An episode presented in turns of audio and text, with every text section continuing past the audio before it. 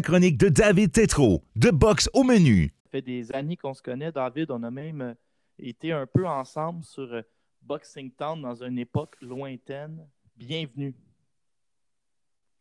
Salut Laurent, merci de m'inviter. Puis euh, oui, on a une belle, une belle run de deux ans sur Boxing Town. Puis Ouais. je suis très content de participer à ton Je podcast. suis content de, je suis content de te parler, David. Puis, euh, je veux dire aux gens à la maison, là, ils sont nombreux.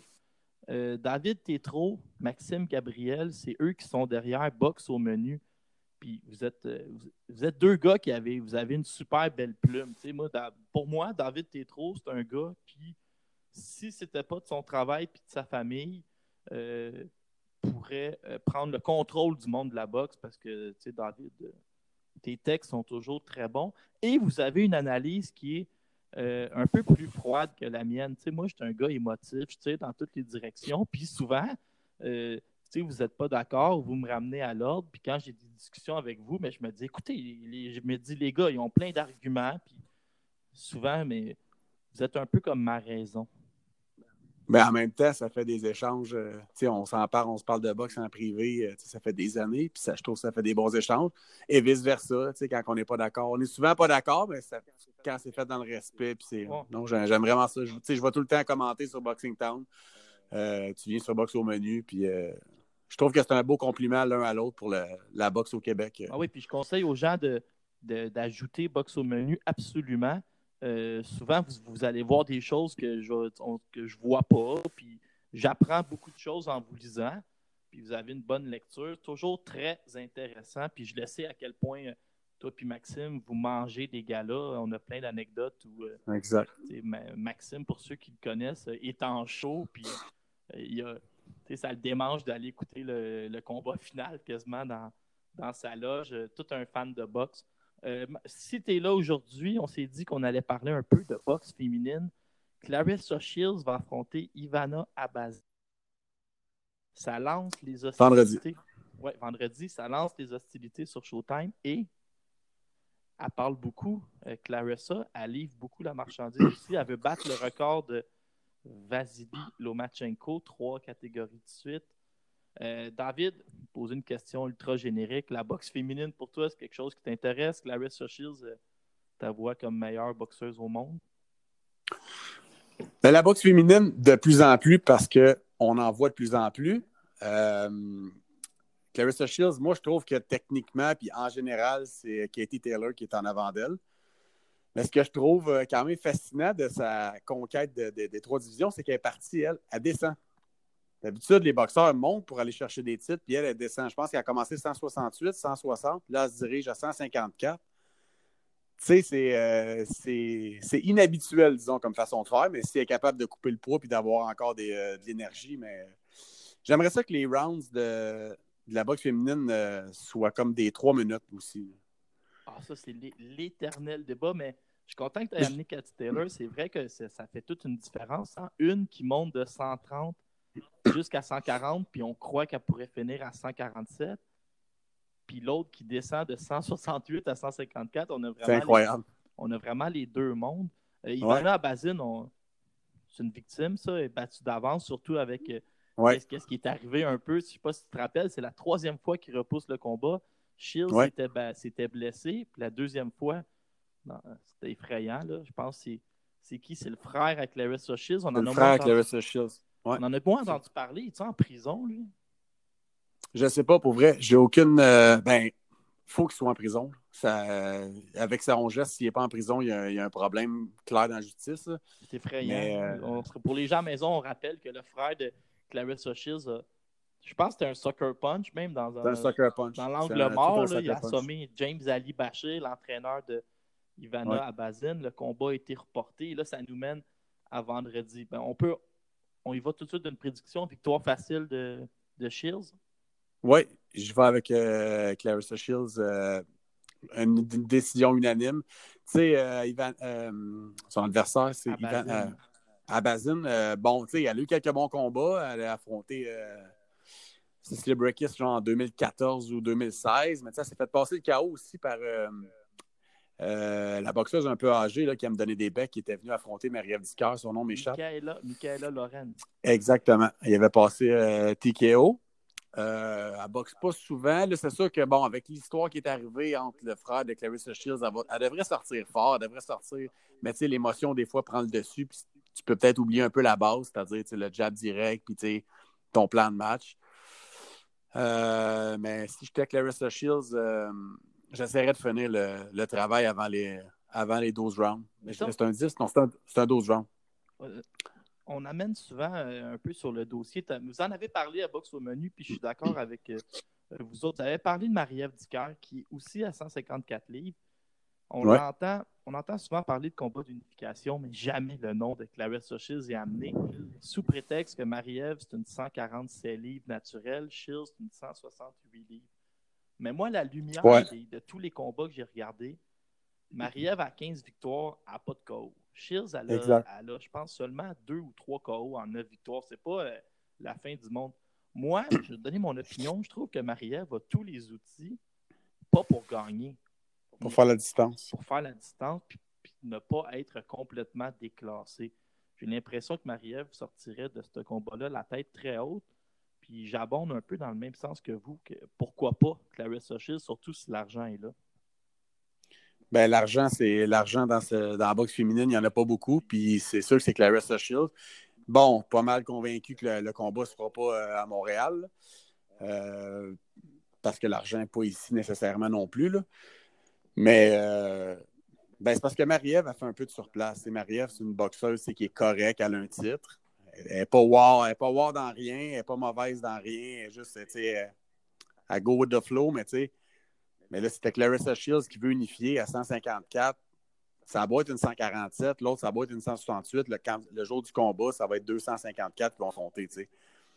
Rendu là, les deux ont un titre pour la boxe au Québec aussi, ce serait très bon. Moi, je suis all-in avec ça. Puis je pense, que Marie-Ève peut faire la distance sans problème. Comme tu dis, le ratio de KO n'est pas impressionnant. Pour, euh, On va voir ce qu'a fait Clarissa Shield à 154. La force de frappe devrait être plus forte si à 168, euh, elle baisse un peu dans la catégorie, sa force de frappe. Parce que c'est tellement inorthodoxe comme façon de faire de descendre de catégorie. Fait que je me dis, si D'habitude, quand tu montes, tu perds un peu de force de frappe. Ben, j'imagine que si tu descends, ben là, tu as un certain avantage. Fait que peut-être que Clarissa Shields va commencer à aligner les KO. On verra bien. Mais même ça... Pendant que tu expliquais ça, je t'entendais, euh, je t'entendais mais me, dire, mais, me dire à l'envers le fameux classique est-ce que la force de frappe va suivre en montant de catégorie de poids? Puis là, on se demandait comment faire l'expression à l'envers. Est-ce que la force de frappe augmente en diminuant de catégorie de poids? Exactement. on n'a pas, pas, assez d'exemples. Mais euh, j'ai une autre question pour toi. Je sais que tu écoutes beaucoup de combats du UFC, puis écoute, c'est partout. Là, euh, ça parle de ça un peu partout. C'est-tu logique de penser que Amanda Nunes pourrait être un réel danger pour euh, Clarissa Shields dans un ring? Ben, premièrement, c'est sûr que c'est lucratif. On le voit avec Floyd contre euh, Conor McGregor, mais euh, es-tu vraiment euh, une menace? Amanda Nunez, pour de vrai, est quelque chose. Elle a une très bonne boxe. elle est un petit peu moins bonne au sol, mais on s'entend que si tu vas dans un ring de boxe, moi, je ne pense pas qu'elle peut gagner contre Clarissa Shields parce que, tu sais, c'est. Clarissa Shields, c'est quand même tout un phénomène de boxe en boxe féminine. Mais moi, oui, oui. tu sais, il y a tellement peu d'adversaires, il y a tellement peu de, boxeuses et de bonnes boxeuses qui peuvent donner des défis. Puis Amanda Nunez, qu'on le veuille ou non, même si elle est dans l'UFC, elle a une bonne boxe. C'est une bonne boxeuse. Intéressant. Mais j'aimerais mieux Marie-Ève. Mais ce serait, un, ce serait un stunt incroyable, par exemple, pour euh, la boxe féminine puis le sport féminin. Ben, moi, je pense que ça va se faire justement parce que tu viens de dire que ça va. On dirait que ça risque d'amener de, ça à un autre niveau. Ce serait un main event en deux deux femmes, deux athlètes, euh, le MMA contre le, la boxe. Parce que ça a été un, un franc succès, le Floyd contre Connor. Fait que, ah. Moi, je pense que ça va se faire. Ça va se faire en 2020. Je, je, pas... Puis en plus, Nunez, elle ramasse tout le monde dans l'UFC. Il n'y a personne qui est même pas proche de la côté. C'est la, la GOAT. Euh, ils, sont rendus à penser de faire une trilogie contre quelqu'un qui a déjà battu deux fois parce que, tu sais, fait que je pense que même Amanda Nunez, pour aller chercher de l'argent, elle va aller elle va essayer de tout faire pour aller voir Clarissa Shields. Ben, c'est la définition même du sport spectacle d'amener euh, la meilleure boxeuse contre la meilleure fille du UFC. Je te lance euh, deux combats, je te demande ta prédiction euh, la fin de semaine prochaine. Jesse Hart contre Joe Smith, très intéressant, combat assez bien balancé. T'en penses quoi? Je, trouve que c'est un match-up euh, très bon, mais moi, je pense que Jesse Hart va arrêter Joe Smith euh, dans les late rounds. Là. visiblement, Smith, son heure de gloire est loin, puis déjà que c'était pas, pas un boxeur war, mais Jesse Hart qui est meilleur dans tout. là, il a monté à 175 depuis, je pense, deux combats, puis il a bien fait. Fait que je pense que je pense qu'il va l'arrêter. Est-ce que tu vois Elander Alvarez Bad Jesse Hart si, jamais je te demandais une prédiction euh, ah, tout de suite, six mois à l'avance. Aïe, aïe, aïe, c'est bon ça. Euh, on, ça serait bon. On va en venir là. Si tu regardes les classements de la WBO avec Canelo qui abandonne son titre, un jour, euh, Jesse Hart, Gilberto Ramirez et Lader Alvarez met les noms d'un chapeau. Un jour, il y en a deux qui vont s'affronter. Euh, ben, à froid comme ça, euh, je te dirais que je pense qu'il a un petit peu plus de chances de gagner que Jesse Hart. Euh, je te dirais, j'irai avec Hilader. Sa, sa, sa, catégorie de poids naturel, il va être plus gros. Exactement. James Monguia contre Spike O'Sullivan, on est des fans de boxe, on va être devant l'écran, mais quel combat qui n'a aucune utilité. Ben là, ça c'est. Pauvre Gary Spike O'Sullivan, ça, on peut pas y enlever son son, arme de guerrier, mais d'après moi. Mais en même temps, tu sais, Dennis Hogan, il a, techniquement battu Mongia, mais là, c'est sûr que c'était à 154 quand il y avait une coupe de points incroyable. Mais moi, moi je ne suis pas un fan de Mongia, dans le sens que oui, il donne un spectacle, mais je ne suis pas convaincu que c'est le futur et que c'est la prochaine star. je suis convaincu que ce gars-là va finir avec plusieurs défaites. Ce ne sera pas Gary Spike au Sullivan qui va y donner. Mais non, je pense que ça va être. Euh, ça risque euh, d'être une boucherie. Ça risque de durer 3-4 rounds. Mais je comprends pas. Je sais pas ce que tu en penses. Je comprends pas le match-up euh, en gros, parce que d'habitude, quand tu veux monter une vedette, tu vas faire du match-up qui a du bon sens, qui s'explique. Là, Spike O'Sullivan, il a dormi contre David Lemieux. Il a, il a commencé la moustache frisée, il a fini la moustache défrisée. Fait que je comprends pas le, point de ce combat-là. Monguia peut pas faire mieux que le mieux. Donc, il va juste mal non. S'il se rend au septième, on a encore l'image de Monguia de, au Sullivan qui dort. Oui, ben, en, lien avec le mieux, tu as raison, mais par exemple, il monte de catégorie. Il ne peut pas commencer avec un top 10. Puis, Gary Spike au Sullivan, c'est quand même un vieux routier. Je pense qu'il a fait de la distance contre Billy Joe Sanders. Euh, il a battu, il a knocké Antoine Douglas euh, il y a deux ans en sous-carte de Billy Joe Sanders, le mieux. il est capable de faire des belles choses, puis on, le voit comme un cogneur un peu.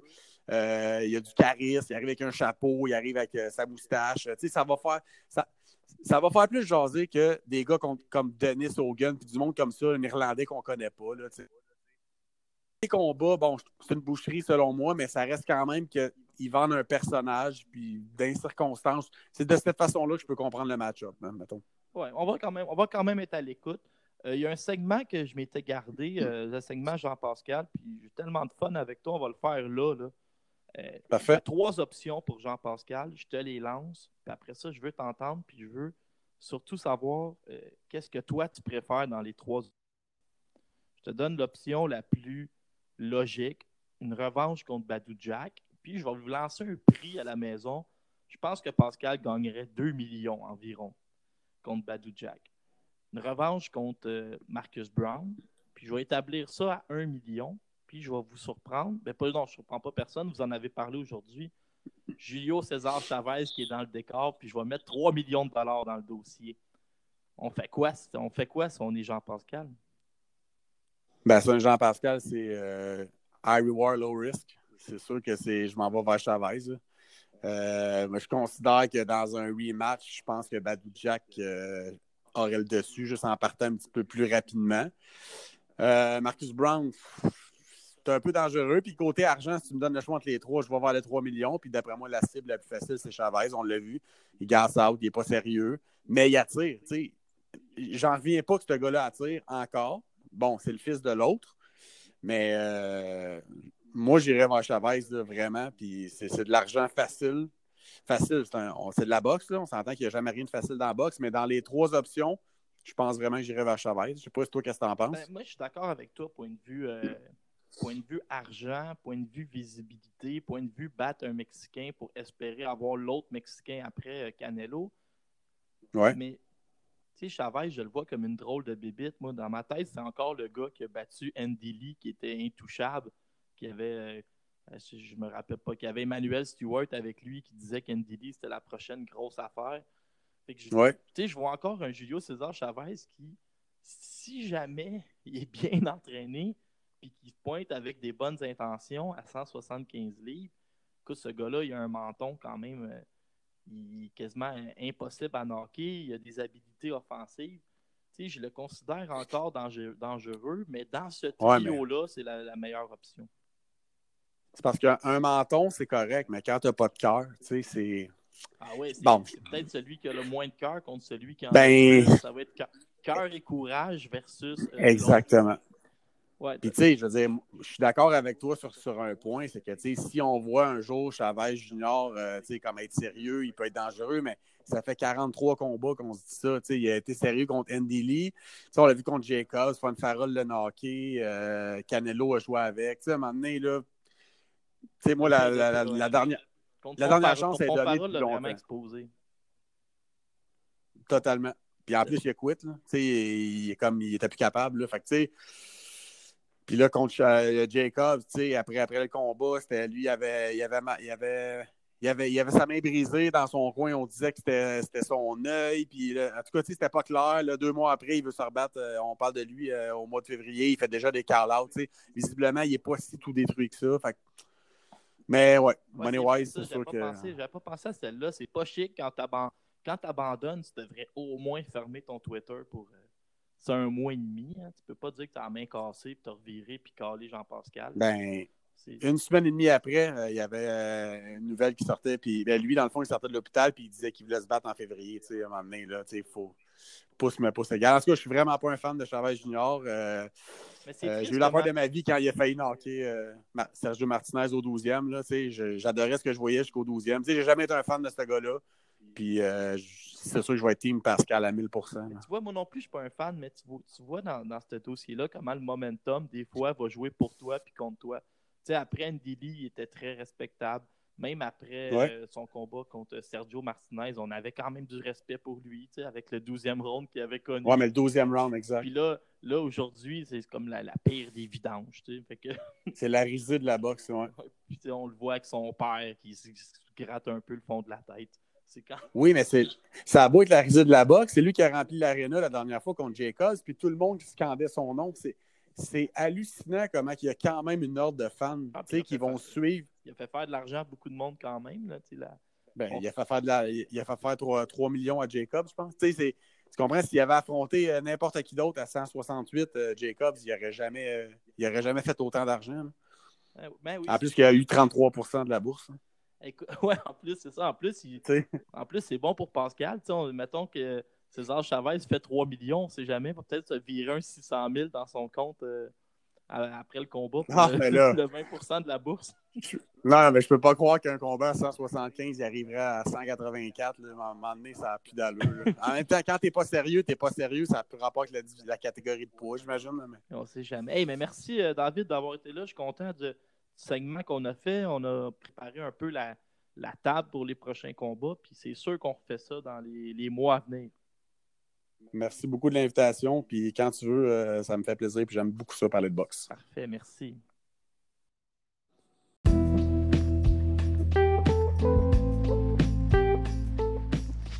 Le Resto Bar, le coin du métro. Les meilleures ailes de poulet au nord de Cap sur l'île Pelée.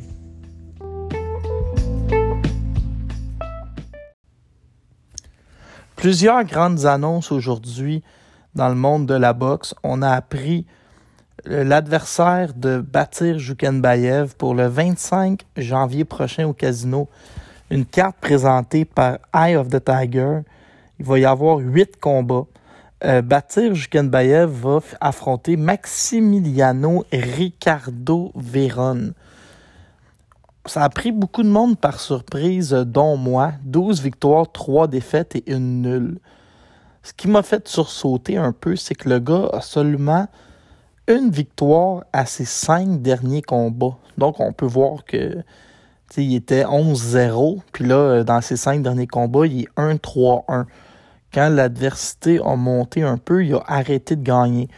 Mais il a gagné son dernier combat contre Diego Ramirez. Et maintenant, ben, il est champion de la IBF Intercontinental Super Light Title et ça finit plus. Puis il est champion WBA euh, continental. Ça, c'est bâti avec ce titre-là. Donc, on y va euh, un peu champion contre champion, si vous voulez appeler ça comme ça à la maison. Le gars est 44e sur BoxRec. Bon. Est-ce que je suis déçu? Un peu.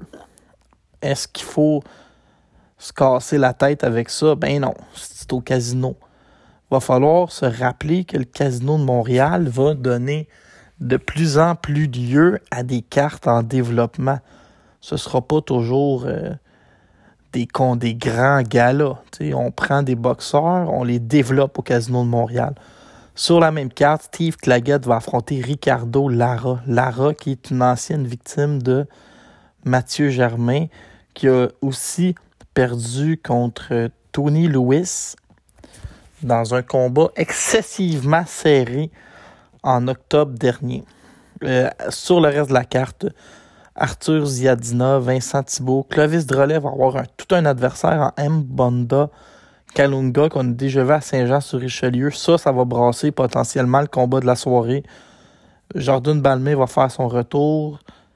Raphaël Courchen et Thomas Chabot, ses débuts professionnels. Donc, j'utiliserais le mot c'est une carte sans prétention où il y en a pour tous les goûts, puis tout le monde va être content. Tu, vois les débuts de Chabot, euh, beaucoup de boxeurs qui sont autour du même poids. Là. Thibaut, Drolet, Balmain, Courchen, euh, Claguette donne toujours un bon spectacle.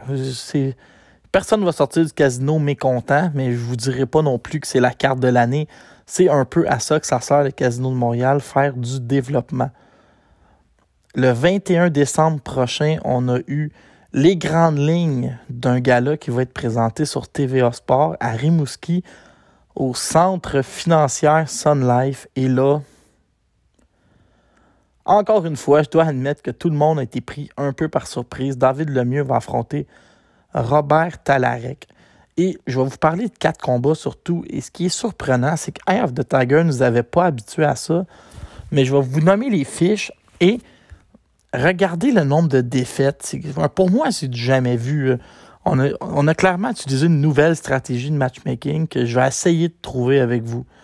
Il va affronter, le mieux va affronter Robert Talarek, qui a 24 victoires, 13 défaites. Seulement une défaite par, par. Donc, on va chercher un gars qui est très résistant, qui va faire des rondes, puis qui n'est pas nécessairement dangereux. Il a déjà subi euh, plusieurs défaites. Son dernier combat, c'est une split décision contre Alexander Trekkie, que je ne connais pas. Donc, écoute, écoutez, on, veut garder le mieux actif. Il revient seulement deux mois et demi après le combat difficile contre euh, Mad Max Burzak, on amène un Polonais. Ma, théorie, c'est que on veut garder le mieux actif, mais on veut pas trop le maganer au cas où il serait l'élu pour faire la demi-finale de, du combat de Canelo qui a toujours lieu la première semaine du mois de mai. Aussi sur le même gala, Simon Kane va affronter Daniel Martz. Daniel Martz, c'est un gars qui est venu à Montréal dans le coin d'un adversaire de Arslanbek Makhmoudov, une semaine après s'être fait débattir par Louis Ortiz. C'est un boxeur, comme on voit souvent chez les lourds, perd, il perd ses combats et il les perd rapidement contre l'élite. C'est un gars qui sert à garder des poids lourds actifs. Il a affronté Abdi Davtaev, qui est un méga prospect. Prince Charles Martin, l'ancien champion du monde. Il s'est battu contre Louis Ortiz, Brian Jennings, Alexis Santos, qu'on a déjà connu ici à Montréal, Joseph Parker. Donc, vous voyez là vraiment un vieux routier de 20, un vieux routier de 29 ans qui a 19 victoires, 8 défaites. Donc, on garde euh, Simon actif, c'était pas le premier choix. Éric Bazignan, lui, était aspirant numéro 1 WBO. On n'a pas forcé la main, on l'a laissé descendre aspirant numéro 4 et on veut s'armer de patience avec lui. Il va affronter le frère de Patrick Lane, le joueur de hockey, le Finlandais Timo Lane. 27 victoires, 12 défaites. Lui, est 121e sur BoxRec. Là, Ben, encore lui, je vais vous expliquer mais ce que je pense. Avec la défaite, avec les défaites de Germain, Ulysse, Butler, j'ai l'impression qu'Eye of the Tiger prend un petit pas de côté, regarde leurs affaires, demeure actif, font boxer tout le monde et là réévalue le niveau de risque avec lequel ils sont prêts à vivre en 2020 chez certains boxeurs. Donc, c'est Eric Bazinian va affronter ce gars-là qui est Timo Lane. Donc, euh, on peut penser que Bazinian va simplement conserver sa quatrième place. C'est pas avec Timo Lane que tu vas gagner des classements. Artem Oganesian, qui lui a 20 ans seulement, on l'oublie, il est jeune, ça n'a pas de bon sens, va affronter Fouad El Massoudi, un Français. Et regardez sa fiche à lui. 17 victoires, 12 défaites. Seulement 2 KO en carrière sur 17, donc euh, pas une grosse claque, mais en revanche, est allé au tapis seulement une seule fois dans ses 12 défaites. Il y a 32 ans. Donc lui, ben, c'est simple. Hein. Il s'en va pour la carte des juges à chaque fois qu'il monte dans le ring. Flavio Michel, un dur cogneur, qui maintenant Edmonton va affronter Sébastien Roy. On va aussi voir le retour de Nurzad Zabirov, Evry Martin Duval, Léla Baudouin qui se remet de l'influenza, Hubert Poulain et les débuts pro de Mathieu Duguay, un dur cogneur qui jouait au hockey, ben, qui jouait le rôle de le rôle de fier à bras au hockey euh, semi-pro, si ma mémoire est bonne.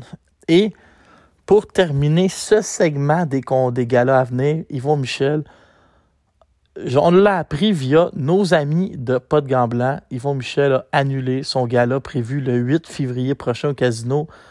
Pas de box pour Yvon Michel avant le 24 mars prochain.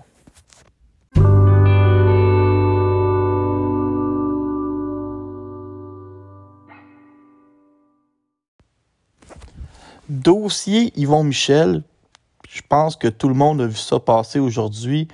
Ça a eu l'effet d'une bombe lancée par Nancy Audet en fin d'avant-midi.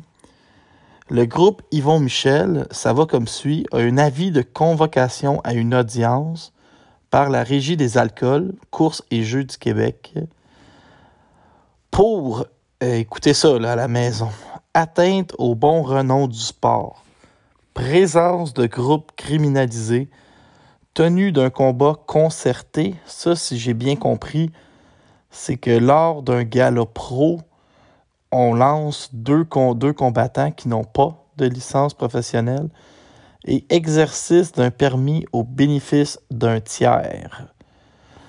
Euh, aussi, ben, en, gros, là, vous, venez de, de, Je viens de vous lire l'avis de convocation. Euh, ce qu'on en lit beaucoup aussi dans le, dossier, c'est que la, régie s'est présentée un mois et demi après dans les bureaux d'Yvon Michel et il n'arrive pas à trouver ce qu'on appelle une preuve de paiement de l'amphithéâtre. Tu sais, quand tu organises un gala de boxe, tu loues un amphithéâtre et là, tu verses un, tu verses un montant d'argent. Tu sais, ça coûte, je sais pas combien ça peut coûter, louer le centre Pierre Charbonneau, parce que c'est du centre Pierre Charbonneau qui est en question, mais il n'existe pas de, facture.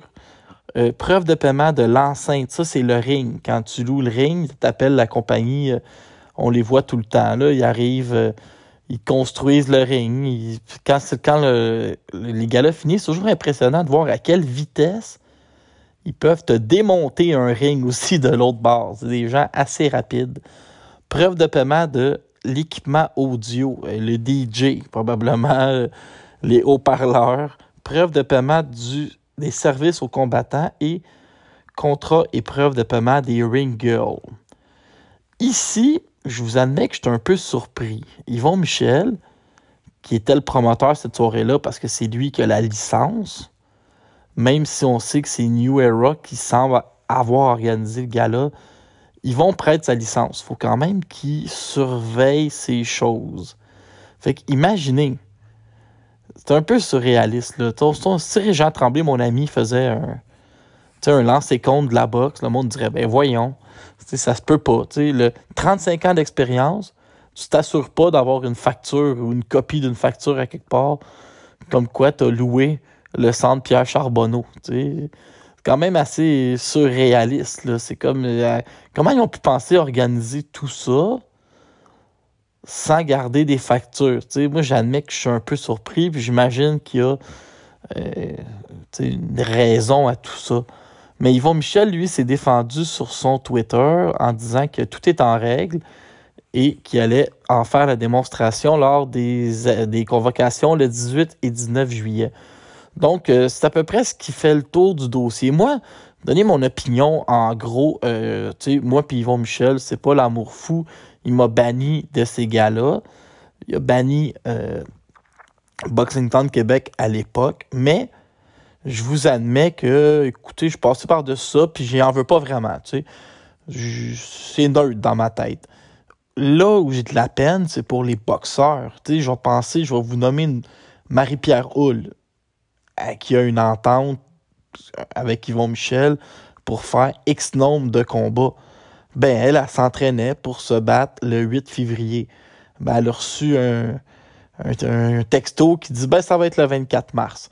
Si je pense à New Era, qui, pour qui c'est long à avoir une, licence, puis que là, sont impliqués de près ou de loin dans la vie de convocation qu'on a vu aujourd'hui, ben, je pense à mes amis, euh, Alexandre Roberge, qui aimerait ça boxer un deuxième combat.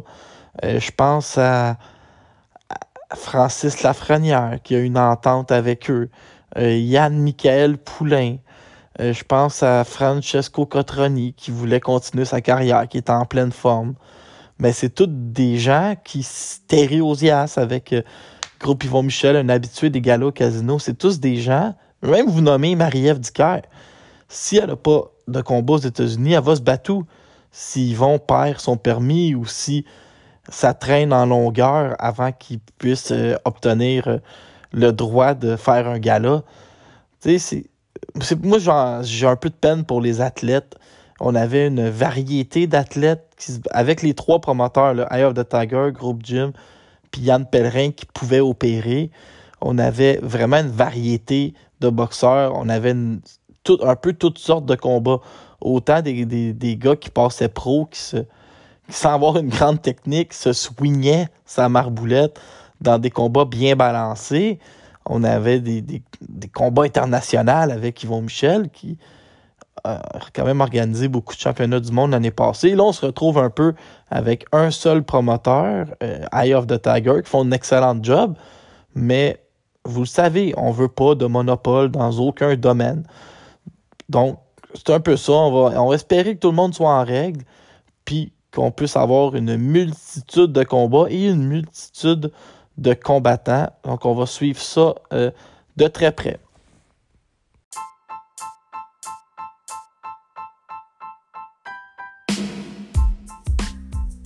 Le Resto Bar, le coin du métro. Les meilleures ailes de poulet à l'ouest de Cap Spear.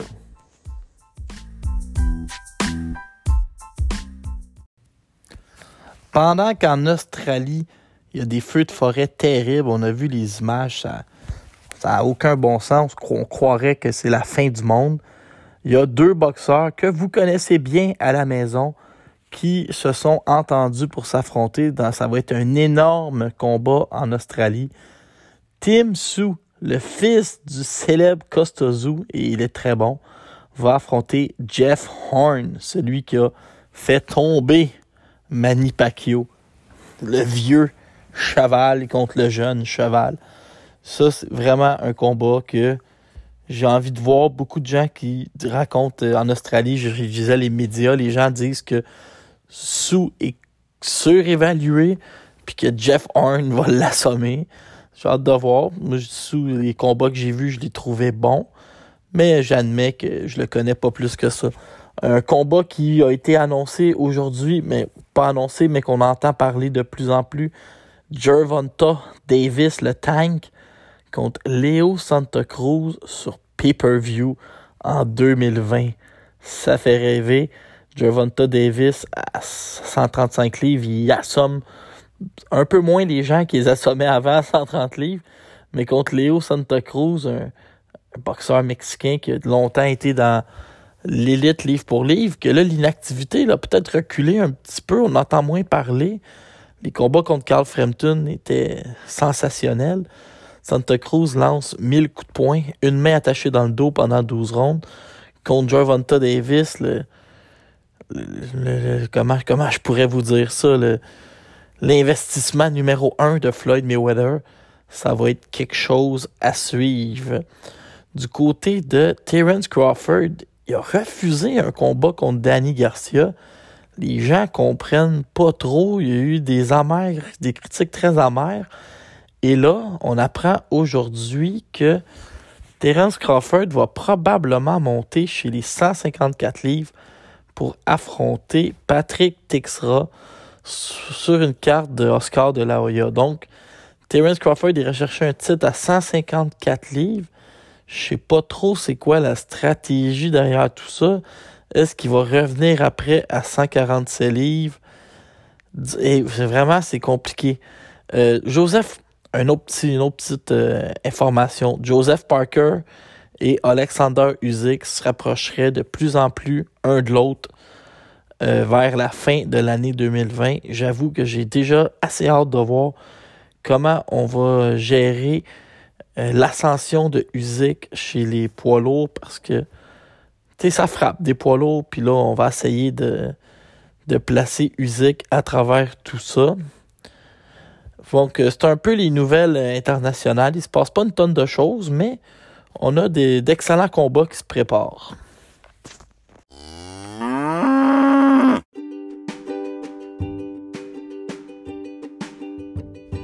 Le podcast Laurent s'écoute parler est présenté par le Resto Bar Le Coin du Métro. Le Resto Bar Le Coin du Métro, les meilleures îles de poulet à l'est du Mont Logan.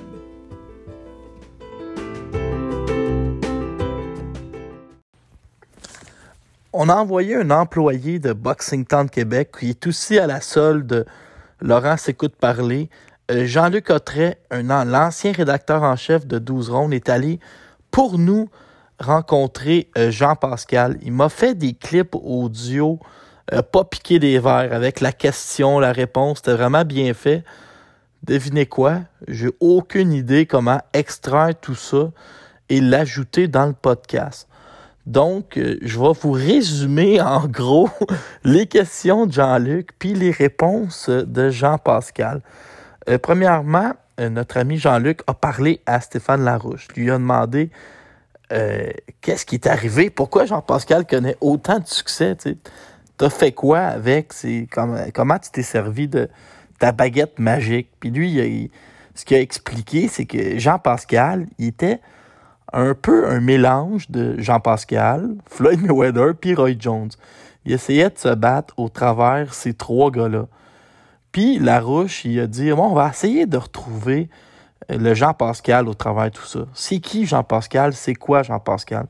C'est un gars qui est robuste, qui a une force physique qui est ridiculement élevée pour la, la division de poids, qui sur un ring est désorganisé, mais c'est ça qui le rend compliqué à se battre. Tu sais jamais quelle main il va lancer en premier, comment il va partir sa combinaison. Puis il dit, c'est vraiment euh, en travaillant sur ça qu'on a, réussi à retrouver le, vrai Jean puis avoir du succès. Euh, Jean-Luc a posé euh, exactement la même question à Jean-Pascal. Lui, Jean, un peu, est un peu allé dans la même réponse. Il dit, j'ai fait un retour, peu aux fondamentaux. Euh, sur le ring, il essaye de mélanger son expérience, son style, puis sa vitesse, qui est encore, on va le dire, Jean-Pascal est encore rapide pour la division de poids. Euh, il a expliqué aussi à Jean-Luc qu'il ne peut plus prendre des coups comme il, en prenait dans la vingtaine, que même un menton, ça vieillit, puis qu'il n'a plus la même euh, résistance aux coups, puis que c'est pour ça, on l'a vu, il peut visiter le tapis, même sous 12e, il dit qu'il a perdu l'équilibre puis qu'il s'est fait frapper derrière la tête. Son style, pour euh, son nouveau style, il qualifie euh, qu'il va garder les mains euh, très hautes puis il va essayer d'encore améliorer sa défensive pour pouvoir durer. Les objectifs de Jean-Pascal, il va vraiment un combat à la fois. Il a dit Je vous connais, vous autres, les journalistes. Là, vous dites que je suis au sommet. Suffirait d'une défaite pour que tout le monde veuille me renvoyer à retraite puis dire que je suis fini. Fait qu'il il dit, Jean, il dit, je vais vraiment y aller un combat à la fois. Son objectif, c'est de se retirer comme champion du monde. Il est prêt à venir boxer à Montréal. Il est même prêt à le faire avec sa licence de promoteur s'il le faut, s'il sent que la demande est là. Et bien sûr, il accepterait de réaffronter Elander Alvarez, pourquoi pas à Montréal en championnat du monde pour venger cette défaite-là qu'il a eue sur sa fiche. Donc, euh, tout ça, c'est intéressant. Là, pour le moment, il a dit qu'il allait prendre entre 4 à 5 mois avant de remonter sur le ring. Tout ça va nous mener euh, autour euh, de la fin du mois de mai, probablement. Pourquoi pas imaginer là, Julio César Chavez. Moi, j'en rêve. j'en rêve pas mal fort. Fait qu'on remercie Jean-Luc Cotteret d'être allé couvrir ça pour nous, Jean qui rencontrait le public ce matin au centre Claude Robillard.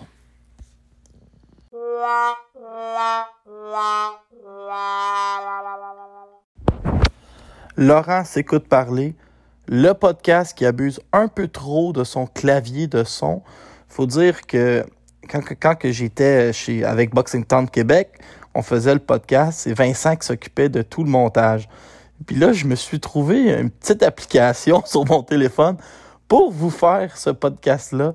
Puis je m'amuse beaucoup à monter tout ça, même si euh, je encore au premier balbutiement. Donc, euh, ça met fin à l'épisode numéro 3. J'espère que vous avez autant de plaisir euh, à, l'écouter que j'en ai à le faire. Merci spécialement à David Tétrault qui est venu s'entretenir box. On va le recevoir dans les semaines à venir. On a tellement aimé ça, faire ça, qu'on pense vous faire des hors-séries pas à chaque semaine. Quand il va y avoir des gros combats, on va en cibler maximum 6 à 8 par année. Quand on parle des, des combats historiques, on va préparer des avant-matchs et là, on va prendre des notes, des fiches, les clés de la victoire, les adversaires communs, les prédictions. Vraiment, là, je vous dis, quand ça va être gros, là, on parle de combats d'unification. On va pas vous faire ça chaque semaine. Euh, merci beaucoup à Dave Ferguson, les gens ne le savent pas, de Radio Gaspésie le plus grand entraîneur de boxe du Québec, 6 pieds 7. Euh, Dave, c'est lui qui a fait euh, tous les indicatifs sonores. Il a fait l'intro. Dave est toujours prêt à me donner un coup de main et ça, je l'apprécie énormément, Dave. Donc, ça fait le tour un peu des merci. merci à vous qui téléchargez. Comme je vous dis, ça va demeurer gratuit pour l'éternité ce que je vous demande, c'est essayer de convaincre un ami de m'écouter. Euh, partagez-le, cliquez sur like, faites un review sur iTunes, je ne sais pas. Appelez au 91.9 pour demander pourquoi il n'y a pas une émission de boxe de une heure aussi à chaque semaine. Merci à tous et on revient bientôt avec l'épisode 4 de ton émission préférée.